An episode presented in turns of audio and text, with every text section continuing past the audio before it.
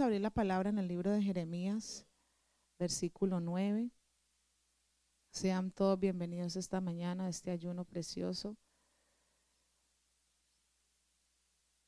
Jeremías, versículo 9. Pues, perdón, capítulo, sí, capítulo 9, vamos a leer el 23, del 23 al 26. Perdón, del 23 al 25. ¿eh? Dice la palabra del Señor de esta manera. Y dijo, y dijo Jehová, ¿todos lo tienen? Amén, gloria a Dios. Y dijo Jehová, no se alabe el sabio en su sabiduría, ni en su valentía se alabe el valiente, ni, en el, ni el rico se alabe en sus riquezas, mas alábese en esto el que se hubiere de alabar, en entenderme y conocerme que yo soy Jehová, que hago misericordia, juicio y justicia en la tierra, porque estas cosas quiero, dice Jehová. Y he aquí que vienen días, dice Jehová, en que castigaré a todo circuncidado y a todo incircunciso. Amén. El lema de este ayuno es, ¿le sigues o le conoces? Amén. Y meditando yo en la palabra del Señor, hay algo, mis hermanos, que a mí me llama la atención mucho de Dios. Y me llama mucho la atención cada que leo su palabra es las cosas que Él hace a través del conocimiento de Él, ¿verdad? Si usted se pone a estudiar o si usted se pone a leer acerca de los grandes hombres o los héroes de la fe, usted se va a dar cuenta que todo lo que estos hombres lograron, ¿verdad? En la presencia del Señor fue porque le conocieron, ¿sí? Si vamos a hablar de un Abraham y, lo leemos hay veces y, vemos, wow, o sea, nos sorprende y nos sorprende tantas cosas que podemos leer de él, pero realmente él fue un humano como usted y como yo. Amén. Con defectos. Pero hay un, algo clave y fue que él conoció a Dios. Amén. Y a mí me llama la atención cómo Dios hace algo, hace cosas maravillosas cuando una persona se dispone a conocerle. Y este versículo tiene dos palabras claves y dice, en entenderme, ¿verdad? Y conocerme. Es difícil entender. Sí, es difícil entender a los seres humanos, ¿verdad? Usted no le ha pasado que usted dice, uy, yo no entiendo a esa persona. ¿Cierto? A uno mismo, no entiendo por qué. el mismo Pablo decía, esa parte de la Biblia donde él dice que lo que yo quiero hacer, no lo hago, ¿verdad? Pero lo que no quiero hacer, sí hago. O sea, es como que yo ni, ni yo mismo me entiendo. O sea, no sé ni realmente cómo es que yo actúo, ¿verdad? Entonces, entendernos a nosotros, los seres humanos, es súper difícil, ¿verdad? Entender a las personas que tenemos alrededor.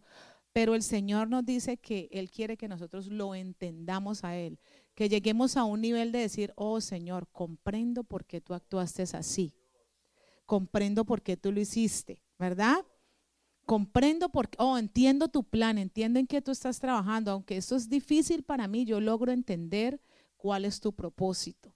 Y dice esta palabra, alábese, o sea, más alábese en esto el que se hubiere de alabar, o sea, el que quiere decir que es algo, el que quiere, el que quiere, eh, eh, veo de esta manera, ver que su nombre sea resaltado o su personalidad, alábese en esto, en decir, ¿sabe qué? Yo entiendo a Dios, yo conozco a Dios, ¿verdad?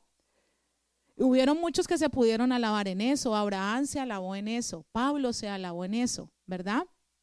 Y muchos hombres de la Biblia se alabaron en conocer a Dios y en entender su perfecto plan. Y lo vemos a través de sus vidas, de lo que ellos vivieron, porque no fueron vidas perfectas, no fueron vidas, eh, como podíamos decir, donde todo marchaba bien, sino que fueron vidas de mártires, fueron vidas de personas que sufrieron humanamente, pero para ellos eso no era sufrimiento. Para eso hacía parte del conocimiento y del entendimiento que ellos tenían en Dios. Amén. En el día de hoy, muchas personas en la, en, el, en la generación que estamos viviendo y en los tiempos que estamos viviendo, hay muchas personas y aún nosotros, hermanos, como cristianos, que nos es fácil seguir algo, ¿verdad? Seguimos estilos de vida, nos convertimos en seguidores de cosas, estilos de vida, formas y pautas de caminar, de ser, de hablar, de portarnos en ciertos lugares porque seguimos patrones de ciertas cosas, ¿verdad? Un ejemplo que le voy a poner. A mí muy chiquita me enseñaron, ¿verdad? Mi esposa le da mucha risa a esto cuando, cuando nos casamos, porque mi abuela era una mujer católica. Entonces ella antes de acostarnos nos decía que tenemos que decir nombre de Dios. Yo nunca entendí qué era eso. Sea, usted tiene que decir nombre de Dios antes de acostarnos. Y la, y la mamá o el papá decía, Dios le bendiga. ¿Cuántos experimentaron eso? Bueno, eh, yo experimenté eso en mi casa, ¿verdad? Y era una falta de respeto no decir nombre de Dios. Entonces, yo crecí con eso. Nombre de Dios, ma, Dios la bendiga, o nombre de Dios, y, y, y todo, pero ¿cuál es el nombre de Dios? Pero fue algo con que a mí me lo inculcaron desde pequeña, y eso siguió de generación en generación. Entonces, cuando yo conocí a mi esposo, mi esposo le daba mucha risa a eso. él me decía, mi amor, pero usted por qué dice el nombre de Dios? Diga, mami, déme la bendición. Y yo decía, así va a decir, mami, déme la bendición. Y, y fue algo con que yo crecí, pero nunca entendí por qué yo lo decía. Yo que yo lo decía porque mi abuela me lo enseñó y nos lo enseñó a todos. Y para ella era una falta de respeto que no lo dijéramos hasta el día de hoy. Yo no puedo acostarme sin decirle, mami, déme la bendición, ¿verdad? Entonces, somos seguidores de cosas que a veces sabemos por qué las seguimos, pero a veces no, ¿verdad? O estilos de vida que adquirimos, maneras de, vestirnos o maneras de, de, actuar o manera de portarnos. Los jóvenes ahorita están luchando mucho con eso porque siguen muchos estilos de vida y la sociedad de hoy en día nos está tratando de encajar en un estilo de vida, ¿sí? Tienes que eh, hacer esto y estudiar hasta esta edad y graduarte en esta edad y, seguir esta carrera y cuando termines esta carrera entonces tienes que conseguirte un trabajo así porque así lo manda la sociedad, ¿verdad? Y nuestros jóvenes están encajados y nosotros también fuimos encajados en ese estilo de vida, ¿verdad? Y hay veces cuando una persona sale de ese estilo o no sigue ese estilo, ¿verdad? Entonces ya es algo, sí, exactamente, como una persona rara, una persona que no está haciendo lo correcto, una persona que, uy, ¿por qué? ¿Y, en serio usted está haciendo eso? Sí, yo estoy haciendo eso, me parece que es algo bueno. Dios nos ha llamado a vivir en libertad, mis hermanos. Y la sociedad, meditaba eso yo el día de ayer hablando con mi hijo, la sociedad y el gobierno y todas las cosas que, el hombre ha querido como enaltecerse y gobernar se han encargado de, de, quitarnos a nosotros la libertad que Dios nos ha dado, no tan solo espiritualmente, sino como seres humanos. ¿Sí? Nosotros tenemos la libertad de parte de Dios de ser lo que nosotros soñemos ser conforme a su voluntad. Y si yo no aprendo de la manera que la otra persona aprende, no significa que yo no sea inteligente significa que yo soy diferente, ¿cierto? Lo vivimos en el día a día con esto que está saliendo ahora de, la identidad de género, ¿verdad? Si usted es cristiana y usted dice, no comparto el matrimonio eh, del mismo sexo, entonces ya usted es homofóbico, ¿verdad? Si usted dice eso, ¿verdad? Pero resulta que si usted, eh, o sea, si ellos, ellos le quieren, nos quieren imponer a nosotros su pensamiento, ¿verdad? Y encajarnos en su criterio, entonces ahí sí somos personas normales, ¿verdad? Entonces todas las personas tenemos derecho y la libertad de ser lo que el Señor quiere que nosotros seamos, de ser felices en esta tierra, ¿verdad? Como Dios nos ha diseñado para ser, ¿cierto? Y esto no significa eh, no quiero que nos vayamos por otro lado, no significa que yo voy a hacer y deshacer en la tierra, no. Significa que yo voy a hacer lo que Dios quiere que yo haga. Cuando digo lo que yo quiero, lo que Dios quiere que yo haga para mí, personalmente, ¿sí? Para mi persona. Entonces el ser humano sigue estilos de vida, sigue modas, ¿verdad? Las modas, los, muchachos siguen las modas, que si salió el, el vestido tal, la tendencia tal, tendencia tras tendencia tras tendencia. Y eso lo sigue la gente, las tendencias, las personalidades. Que, si uno habla así, que si fulanito el famoso habla así, que si el otro hizo eso, y, seguimos y somos buenos seguidores de muchas cosas, muchos de muchas cosas, de muchos pensamientos humanos, de muchas opiniones, de muchas teorías, de muchas personas que han establecido nuestra tierra. y nosotros de una u otra manera la seguimos, ¿verdad? Entonces, seguir es fácil. Seguir para ser humano es fácil, lo que sea. Es fácil seguir. Para los discípulos fue fácil seguir a Jesús, ¿sí? Cuando el Señor los llamó y les dijo, cuando llamó a Pedro y le dijo, venga, usted ahorita será pescador de hombre. Fue fácil, lo dejó todo y, se fue con el Señor Jesús, pero él no sabía lo que le esperaba en el camino. Él no sabía lo que Dios iba a hacer. Entonces, seguir es fácil, ¿verdad? Es más, si usted lee, en, vamos a ir a Mateo versículo 2, perdón, capítulo 19, versículo 2. Y, esta es solo una, una de las, que, de las que quiero compartir en esta mañana. ¿Cómo dice la Biblia? Yo le invito a que usted eh, analice esa parte de la palabra de Dios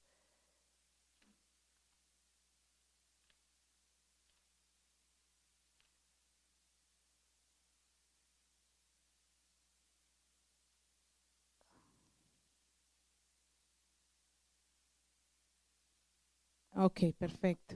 Dice, y aconteció que cuando Jesús terminó estas palabras, se alejó de Galilea y fue a las regiones de Judea, al otro lado del Jordán.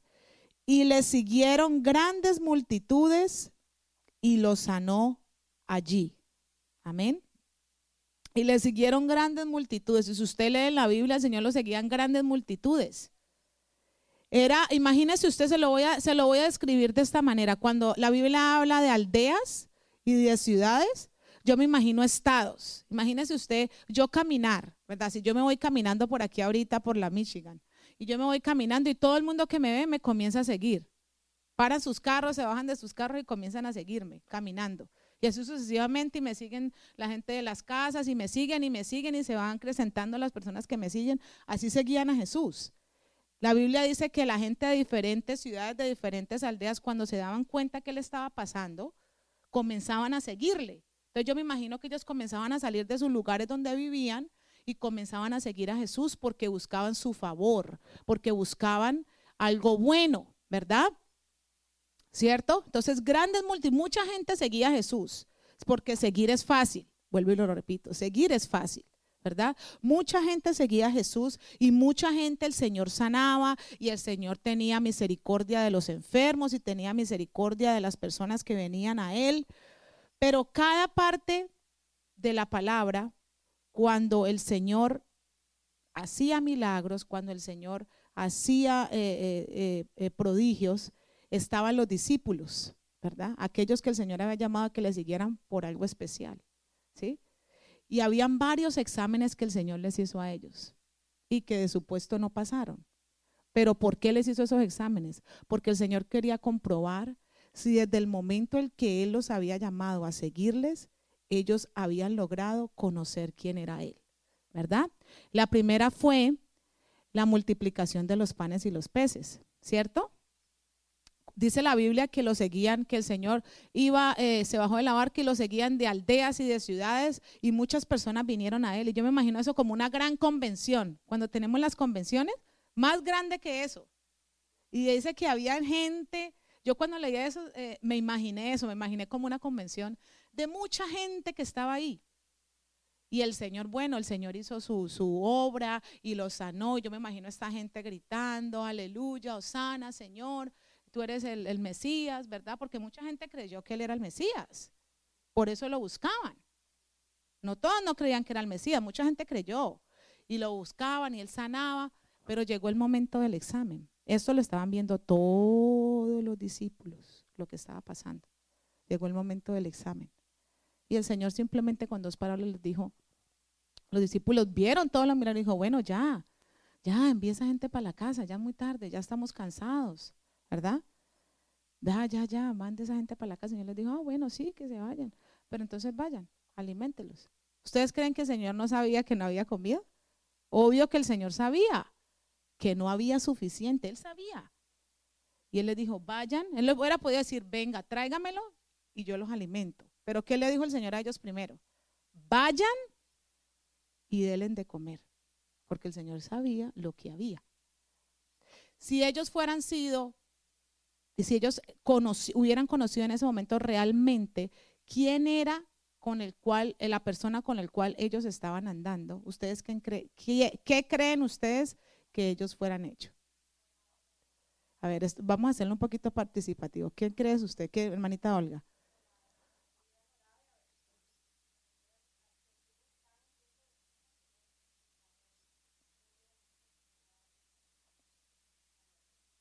Exactamente. ¿Quién más quiere opinar? ¿Ustedes quién creen que hubieran hecho ellos? Si ellos realmente hubieran conocido en ese momento, hubieran dicho, este que está haciendo milagros no es cualquier cosa. No es cualquier cosa. Lo hubieran creído, ¿verdad?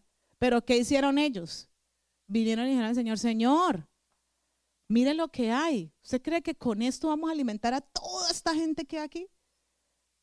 No pasaron el examen, ¿verdad? Porque solo le estaban siguiendo, ¿verdad? No le habían conocido todavía. El segundo examen que pasaron, ¿cuál fue? Y también lo perdieron. Perdieron dos exámenes. Casi que no pasan la materia, pero la pasaron. ¿Cuál fue el segundo examen? Cuando estaban en la barca. Y hay algo que me llama la atención que quiero que leamos en Mateo 8, el Mateo 8, mire lo que dice el Señor aquí en esta palabra, dice Mateo 8, versículo 23. Hay dos palabras claves en este, en este versículo. Dice, y entrando él en la barca, sus discípulos le siguieron. A mí me llamó mucho la atención esto. ¿Qué hizo el Señor primero? Entró en la barca, ¿verdad? Porque él quería probar qué era lo que ellos iban a hacer. Entonces, como ellos eran discípulos, o sea, seguidores de Jesús, ellos, el Señor entró en la barca y ellos se fueron detrás de él y se subieron a la barca, ¿cierto? Ellos no esperaban ni sabían lo que iba a pasar en la barca. No sabían. Cuando ya estaban en la barca, ya todos sabemos lo que pasó, ¿verdad? Y dice que el agua, ¿qué pasó con el agua? Que cubría la barca. Entonces yo me imagino eso ni tan siquiera cerca de un huracán, eso era algo, una tempestad tremenda, ¿cierto? Y cubría la barca. Y el Señor, dormidito. Ahí los, eh, comenzó el primer examen. ¿Qué hubieran hecho ellos si ellos realmente conocían a Jesús? ¿Verdad? Confiar. Si ellos dijeran, no, es que el que está aquí es el Mesías, es el que está aquí, es el que todo lo puede nosotros. Este es el mismo que nosotros vimos allá, es que sanando un paralítico. Es que dándole la vista al ciego. Y entonces ahorita nosotros nos va a dar miedo desde, esta tempestad. No, Él tiene el poder, ¿cierto? Él tiene el poder para calmar. Pero ¿qué hizo Dios? ¿Ve qué hicieron ellos? Señor, mire, despiértese, nos vamos a hundir. Y el Señor, en su inmensa misericordia, se levantó y calmó las aguas. Perdieron el examen. Todavía no me han conocido, ¿cierto? Pero llegó un momento en que hubo un hombre que pasó el examen con un 100, ¿verdad? Ese sí lo pasó con un 100 cuando el Señor se lo hizo. Y fue Pedro, ¿cierto? Cuando el Señor estaban reunidos, y él dijeron, bueno, mucha gente dice, Señor, que tú eres este y que tú eres el otro y que tú eres este. Ah, sí, mucha gente habla de mí porque es que yo soy una celebridad. Señor es una celebridad y sigue siendo una celebridad. La celebridad más hermosa y más poderosa de todo el mundo. Y él sabía que mucha gente hablaba de él porque él era reconocido. ¿Mm? Ah, sí, sí, ah, bueno, bueno, está bien. Pero ¿Ustedes quién dicen que soy yo? A mí no me interesa lo que la más gente piense. El Señor no le interesa lo que la gente del mundo piense. El Señor le interesa lo que usted piense de Él. Porque usted fue que lo salvó. Usted es el que está aquí sentado hoy. Usted es el que está aquí viviendo en libertad. Entonces a Él sí le interesa lo que usted piense de Él. Amén. Y Él les dijo, bueno, ¿usted qué piensa quién soy yo? Y unos comenzaron a decir, que tú eres el que, el que hablaba Elías, que tú eres no sé qué, que tú eres aquí. Y hubo uno que dijo, no, yo ya sé quién eres tú. Tú eres el Cristo, el Hijo del Dios viviente. Amén. ¿Y qué le dijo el Señor? Bienaventurado eres Pedro porque no te lo reveló ni carne ni sangre. Ahí fue cuando el Señor comprobó que Pedro realmente conoció quién era Él. Y mire, yo quiero compartir con ustedes dos, porque quiero que meditemos un poquito en los discípulos, porque el Señor los puso en su palabra y aprendemos de ellos por muchas razones. Pero hay una diferencia que con la ayuda del Señor quiero que entendamos en esta mañana. Pedro y Juan, cuando el Señor los llamó, Pedro y Juan fueron hombres que conocieron a Jesús.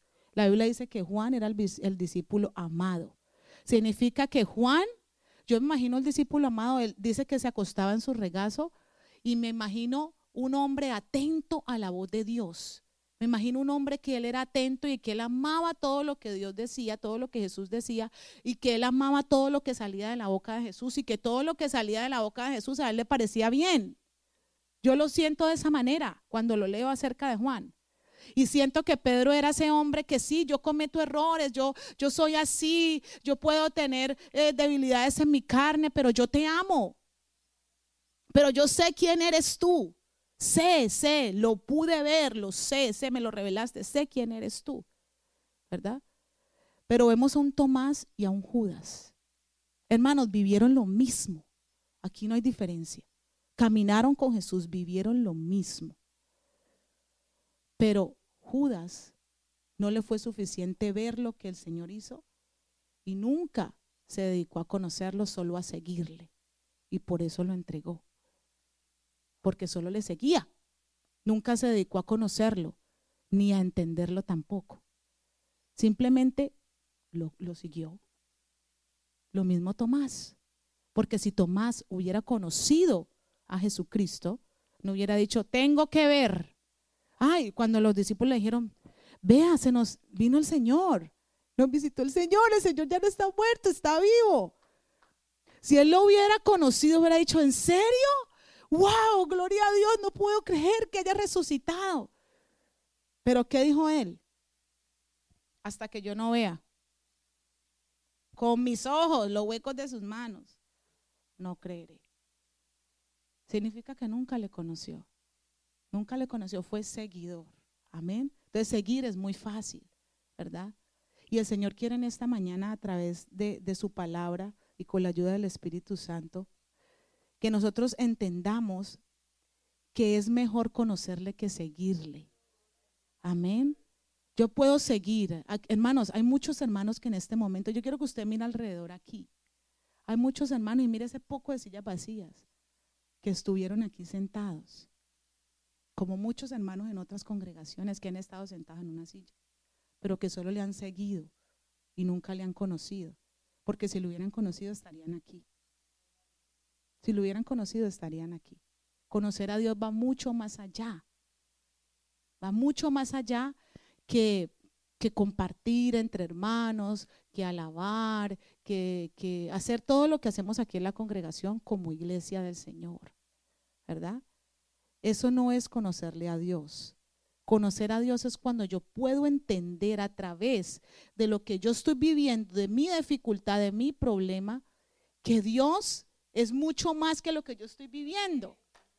Que Dios es mucho más, mucho más que lo que yo estoy viviendo no se compara con lo que Dios es con lo que Dios es. Dios es grande, es maravilloso, Él es poderoso, Él es mucho más de lo que nuestros pensamientos pueden eh, eh, eh, imaginar. En este caminar con Cristo, mi esposo y yo hemos conocido, y, hablábamos de eso esta mañana, hemos conocido muchas personas que le alababan en espíritu y en verdad, y, veíamos y que, que cantaban y que servían. y y que hoy están desviados en otras cosas. Unos están en el mundo, otros volvieron a, donde el Señor los sacó, otros se desviaron a otras falsas doctrinas. Y yo decía, Señor, y a veces nos preguntamos, ¿cuántos de ustedes nos han preguntado? Nos hemos preguntado porque hemos conocido personas, ¿verdad? ¿Por qué se descarrió? ¿Por qué? Es porque solo siguió a Jesús, no le conoció. Porque cuando le conoces, entonces ya sabes por qué le sigues. ¿Sí? Cuando le conoces ya sabes por qué le sigues. Si a mí me vienen aquí y yo le digo, eh, un ejemplo, yo conozco a mi esposo, ¿verdad? Y yo digo, mire, me vienen y me dicen a mí, el señor Isidro fue allí al, al Walmart y, y, le robó una señora su tarjeta de crédito. Les voy a poner este ejemplo. Entonces yo digo, ¿qué? No, eso es mentira porque yo sé quién es mi esposo. Yo sé, yo lo conozco, ¿verdad? Yo sé quién es mi esposo. Igual podíamos decir aquí, ¿verdad? O un padre y un hijo, ¿qué? No, si yo sé, yo sé quién es mi hijo porque yo lo conozco. Conozco su personalidad, yo conozco eh, eh, cómo es, ¿cierto? Entonces, cuando nosotros conocemos a alguien de verdad, yo conozco a alguien de verdad, entonces yo sé a quién estoy siguiendo. Y sé que cuando yo estoy pasando esa dificultad, el que yo conozco es capaz de hacer lo que para mí es difícil. Amén. Porque lo conozco. Y como lo conozco, le sigo. Lo conozco y le sigo. Le sigo con libertad y le sigo porque sé que Él es el dueño de todas las cosas. Amén. Un hombre que, que cuando lo leemos en la Biblia, y ese fue Job, Job era el cristiano el tipo de cristiano consagradito. Yo cuando leo, cuando leo, cuando he leído el primer capítulo de Job, eh, me llama mucho la atención porque Job era un cristiano consagrado, ¿sí? Y dice la Biblia que era tan consagrado, tan consagrado, que hasta oraba por si sus hijos habían pecado contra Dios. O sea, él oraba por eso, imagínense. Y él era un cristiano consagrado. Mire lo que dice el primer versículo del libro de Job. Dice, el primer, el primer, sí, el primer versículo dice, hubo en, hubo en tierra de Uz un varón llamado Job. Y era este hombre perfecto y recto y temeroso de Dios y apartado del mal. ¿Verdad? Y dice, y dice el, versículo 5, y acontecía que habiendo pasado en turno los días del convite, Job enviaba y lo santificaba a sus hijos, enviaba y lo santificaba, y se levantaba de mañana y ofrecía holocausto conforme al número de todos ellos, porque decía Job, quizá habrán pecado mis hijos y habrán blasfemado contra Dios en sus corazones. De esta manera hacía todos los días. O sea que era un cristiano consagrado, ¿cierto? Que si usted lo ve, usted dice, wow, ¿qué? Y un cristiano tan consagrado, ¿cómo Dios permite algo así? Era ese tipo de cristiano que los domingos en el culto, ayuno, oración, todas las cosas, ahí estaba ¿verdad? Un hombre fiel en la oración y, perseverante y, temía a Dios con toda sinceridad. Y podíamos decir, wow, ¿cómo a, Job le pudo pasar algo así? Si, hasta pedía perdón por los pecados de sus hijos, tanto reconocía la santidad de Dios, que se arrodillaba y decía, perdónalo Señor, si, te, si han pegado contra ti, si han hecho lo malo, ¿verdad? ¿Cómo le hubiera pasado eso? ¿Verdad?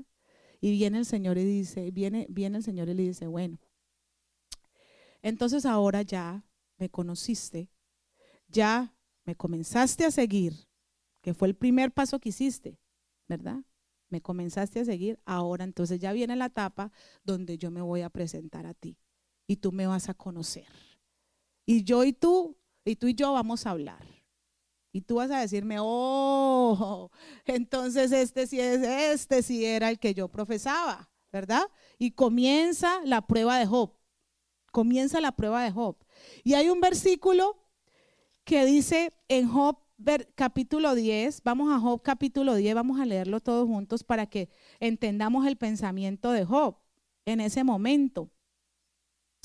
Y decía Job, miren las palabras de Job, un hombre, un cristiano consagrado. Está mi alma hastiada de mi vida. Daré libre curso a mi queja. Hablaré con amargura de mi alma, diría Dios. No me condenes. Hazme entender por qué contiendes conmigo. ¿Te parece bien que oprimas, que deseches la obra de tus manos y que favorezca los designios de los impíos? ¿Tienes tu caso ojos de carne? ¿Ves tú como ve el hombre? ¿Son tus días como el día del hombre o tus años como los tiempos humanos? Para que inquieras mi iniquidad y busques mi pecado? Aunque tú no sabes que no soy, aunque tú sabes que no soy impío y que no hay quien de tu mano me libre, tus manos me hicieron y me formaron y luego te devuelves y me deshaces. Acuérdate que como a barro me diste forma y en polvo me has de volver. No me vaciaste como leche y como queso me cuajaste. Oiga, oiga, yo quiero que usted entienda en este momento la magnitud de la prueba que le estaba pasando.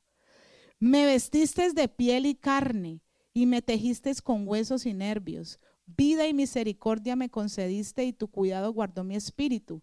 Estas cosas tienes guardadas en tu corazón. Yo sé que están cerca de ti. Si pequé, tú me has observado y no me tendrás por limpio de mi iniquidad. Si fuere malo, ay de mí, y si fuere justo, no levantaré mi cabeza. Estando hastiado de deshonra y de verme afligido. Si mi cabeza se alzare, cual león tú me, tú me casas y vuelves a hacer en mí maravillas. Renuevas contra mí tus pruebas y aumentas conmigo tu furor, como tropas de, de, revelo, relevo, perdón. ¿Por qué me sacaste de la matriz? Oiga, hubiera yo expirado y ninguno, y ningún ojo me habría visto. Fuera como si hubiera, eh, como si nunca hubiera existido, llevado del vientre a la sepultura. ¿No son pocos mis días? Cesa pues y déjame para que me consuele un poco antes que vaya para no volver a la tierra de tinieblas, de sombra de muerte, tierra de oscuridad, lobrega como sombra de muerte y sin orden, y cuya luz es como densas tinieblas. El consagrado. Del, del, corazón del consagrado salieron estas palabras porque estaba en un proceso de conocer a Dios, ¿verdad? Y después dice en su palabra, cuando vemos que Él eh, eh, está en ese proceso, dice, yo sé que a través de todas estas cosas mi redentor vive, ¿verdad? Yo sé que, yo sé que perdí a mi esposa, yo sé que perdí a mis hijos, yo sé que tengo lepra, yo sé que perdí mi vaca, mi huella, mi riqueza, yo sé que soy nada en esta hora. Todo. Todo me fue quitado. Pero aún en medio de todas esas cosas, yo sé que mi redentor vive. Amén. Y él pasó prueba muy difícil. Pero si usted lee cómo comienza Job y cómo termina, vamos a leer las últimas palabras de Job antes de que el Señor le mostrara el propósito. Yo sé que muchos lo sabemos, pero quiero leerlo en esta mañana. Y dice de esta manera, en el, en el, en el capítulo 42, después de la prueba, mire las palabras claves. Yo conozco que todo lo puedes y que no hay pensamiento de ti, que no hay pensamiento que se esconda de ti. ¿Quién es el que oscurece el consejo sin entendimiento? Por tanto, yo hablaba lo que no entendía, cosas demasiado maravillosas que para mí yo no comprendía. Oye, te ruego y hablaré, te preguntaré y tú me enseñarás. De oídas te había oído, mas ahora mis ojos te ven. Por tanto me aborrezco y me arrepiento en polvo y ceniza. Amén. De oídas te había oído. El consagrado de oídas lo había oído, el que había estado años en, el Evangelio y el que había visto milagros y el que había estado ahí perseverando, de oídas lo había oído. Pero a través de la prueba fue que él pudo decir, más ahora mis ojos te ven. Amén. Yo no sé, hermanos, nosotros en esta tierra pasamos pruebas, dificultades, ¿verdad? Pruebas en nuestra fe.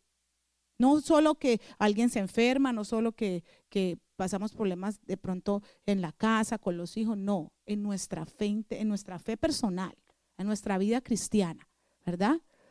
Y hay veces, no es que nos olvidemos, pero tenemos, no profundizamos en, la, en las cosas maravillosas que Dios tiene para nosotros y en su palabra. ¿Verdad? Y no nos dedicamos a conocerlo y a decir qué Dios quiere de mí en esta prueba, qué Dios quiere de mí.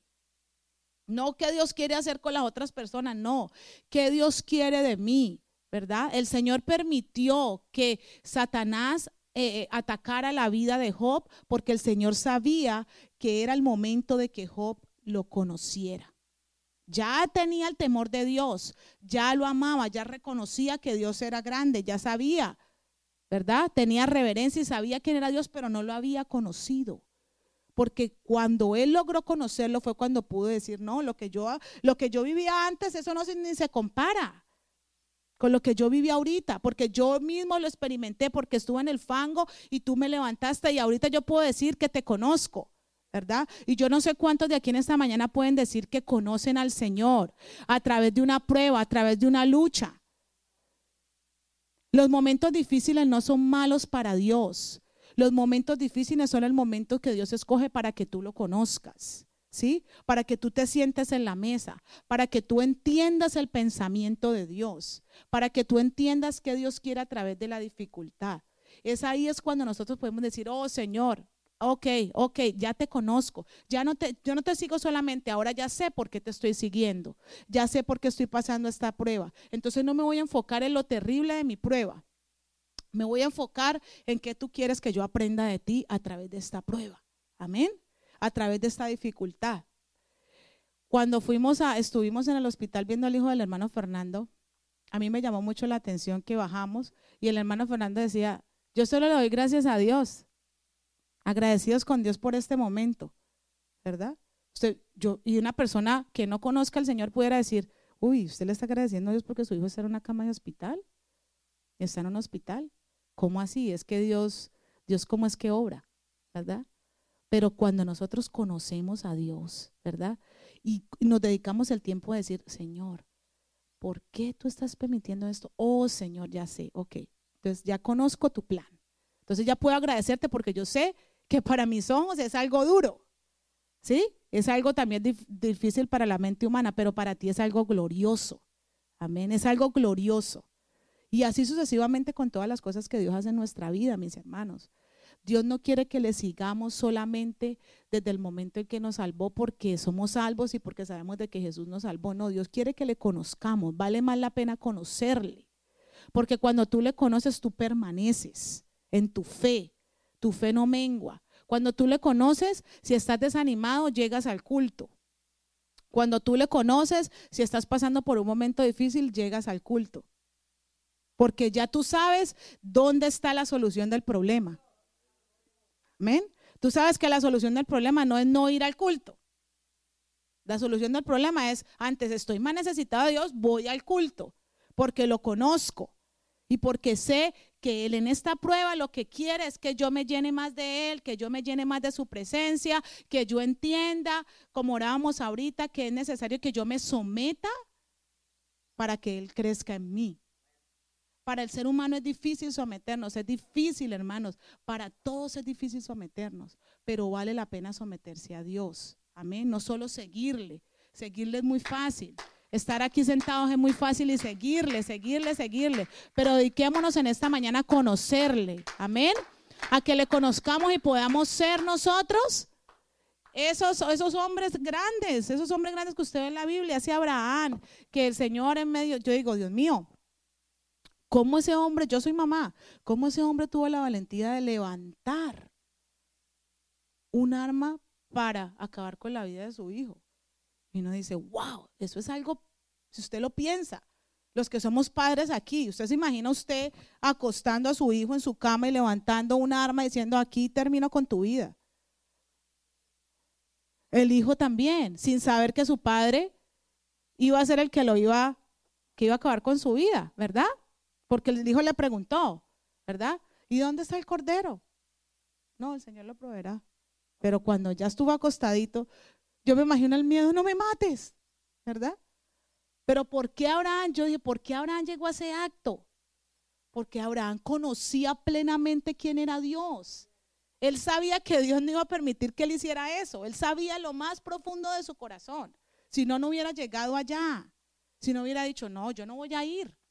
Pero él conocía, por eso él fue llamado amigo de Dios. Porque él conocía profundamente quién era Dios y ese Dios era suficiente para orar en medio de cualquier situación humana que a los ojos del hombre es una locura, pero ante los ojos de Dios fue la prueba más grande de fe.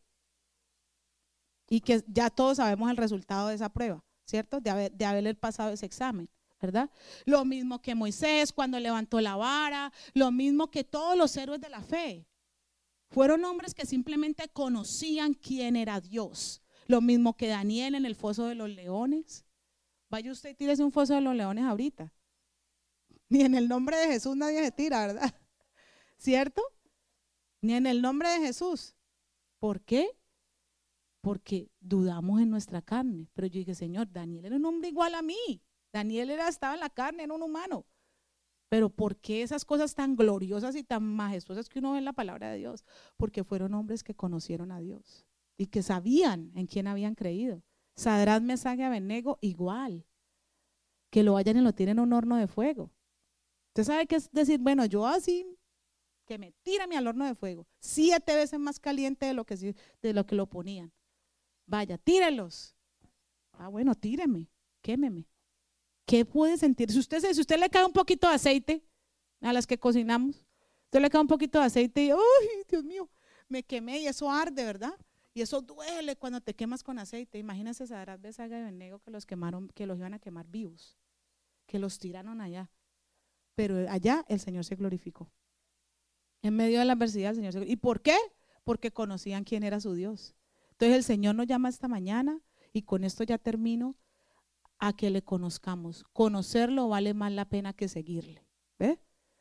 Seguirle, muchos siguen, muchos le siguen, muchos siguen los beneficios de Dios, muchos siguen las bendiciones de Dios, muchos siguen. Eh, ¿Cuántos hemos visto aquí que, que han venido y que se ha orado por personas y que no vuelven? ¿Verdad? Porque seguirle es fácil. Ah, sigo, vengo, le sigo unos, unos mesecitos, estoy aquí en el culto unos mesecitos, que se me resuelva la situación. Yo conocí una mujer que el Señor la sanó de cáncer. Ella tenía cáncer en Nueva York. Y el Señor la sanó de cáncer. Oramos por ella, el Señor la sanó de cáncer. Tiene una, tenía una niña de tres años. Y el Señor la sanó. El Señor la sanó, pasó un mes, no volvió a la iglesia. Se apartó. Y no volvió. Y todo, todos los días, Marian, ¿cómo estás? No, bien, hermana, trabajando mucho, ta, ta, ta, ta, ta, ta, ta, ta. No volvió. Entonces, ¿qué es eso? Falta de conocimiento. Amén.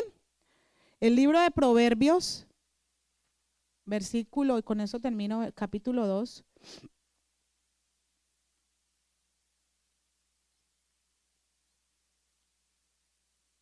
Conózcale a Dios en medio de las pruebas. Dígale, Señor, ¿qué tú me quieres mostrar con esto? Mira este versículo tan lindo. Capítulo 2 dice, Hijo mío, si recibieres mis palabras y mis mandamientos guardareis dentro de ti, haciendo, haciendo, haciendo estar atento tu oído a la sabiduría, si inclinares tu corazón a la prudencia, y si clamares a la inteligencia, y a la prudencia dieres tu voz, si como a la plata le buscares y la escudriñares como a tesoros, Mira lo que pasa después de esto. Entonces entenderás el temor de Jehová y hallarás el conocimiento de Dios. Amén. Entonces, ¿qué tenemos que buscar? La inteligencia en medio de las pruebas, la sabiduría. Seamos inteligentes. Estoy pasando por una situación difícil, no me voy a dejar afligir por momentos de salud difíciles, por situaciones en mi familia. Esto es, hace parte de, de, de yo conocerle a Dios. Alégrese, Dígale, Señor, tú estás buscando que yo te conozca más, esto es lo que tú quieres, que yo te conozca más. Y cada día, cada prueba, cada situación que voy a pasar en mi vida, eh, hasta mi vida cristiana, es para que yo te conozca más. No quiero ser un seguidor, quiero ser un conocedor de tu palabra. Amén. Vamos a ponernos de pie y vamos a darle gracias a Dios y le vamos a decir al Señor que nos enseñe a hacer su voluntad, que nos enseñe a conocerle, que nos enseña a ser conocedores y no solamente seguidores de Él.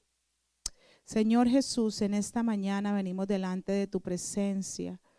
Te damos gracias, Señor, por este tiempo tan especial. Oh Señor amado Jesús, gracias por ese día en el cual tú nos llamaste como llamaste a los discípulos y comenzamos a seguirte, Señor. Gracias por aquel día, Señor Jesús, Oh Dios mío, pero estamos en una etapa en esta hora, Señor, donde necesitamos conocer tu voluntad, Señor. Oh, donde no queremos, Señor, solamente seguirte, Señor. No queremos solamente escuchar tu voz. No queremos solamente, Señor, saber, Señor, de lo que tú dices. Queremos ser hacedores, Señor. Hacedores, Señor, de tu palabra. Conocedores, Señor, a través de las pruebas, de las luchas, de quién eres tú. Queremos, Señor, que a través de las dificultades, tú aumentes nuestra fe, tú renueves, Señor, nuestro pensamiento, tú cambies, Señor, nuestro razonamiento, tú cambies, Señor, nuestra visión, tú enfoques nuestros ojos, Señor en lo que realmente, Señor, vale la pena, en lo que realmente tú quieres para nuestras vidas, en lo que realmente es importante, Señor, en medio de las dificultades, Señor. Ayúdanos, Señor, a siempre estar atentos a tu voz. Señor, viene la angustia. Oh, Señor, somos conscientes de que el enemigo nos puede atacar a través de la angustia como atacó a Job. Oh, Señor, somos conscientes de que podemos Señor, tener duda. Somos conscientes de que podemos darnos cuenta de nuestra fragilidad, Señor. Pero en esta hora, Señor, te pedimos, Señor Jesús, que tú ancla nuestro corazón al tuyo, Señor. Y que por medio de las dificultades, de las pruebas, Señor, de la falta, Señor, de fe, de las situaciones de la vida, Señor, podamos conocerte, podamos ir un paso más podamos ver lo sobrenatural, podamos, Señor, vivir, Señor, lo sobrenatural en tu presencia, porque tus pensamientos no son nuestros pensamientos, ni tus caminos nuestros caminos. Aleluya. Te alabamos, te glorificamos, Señor. Y enséñanos a conocerte cada día más, Señor amado, en el nombre poderoso de Jesús. Amén, aleluya, gloria al nombre de Jesús.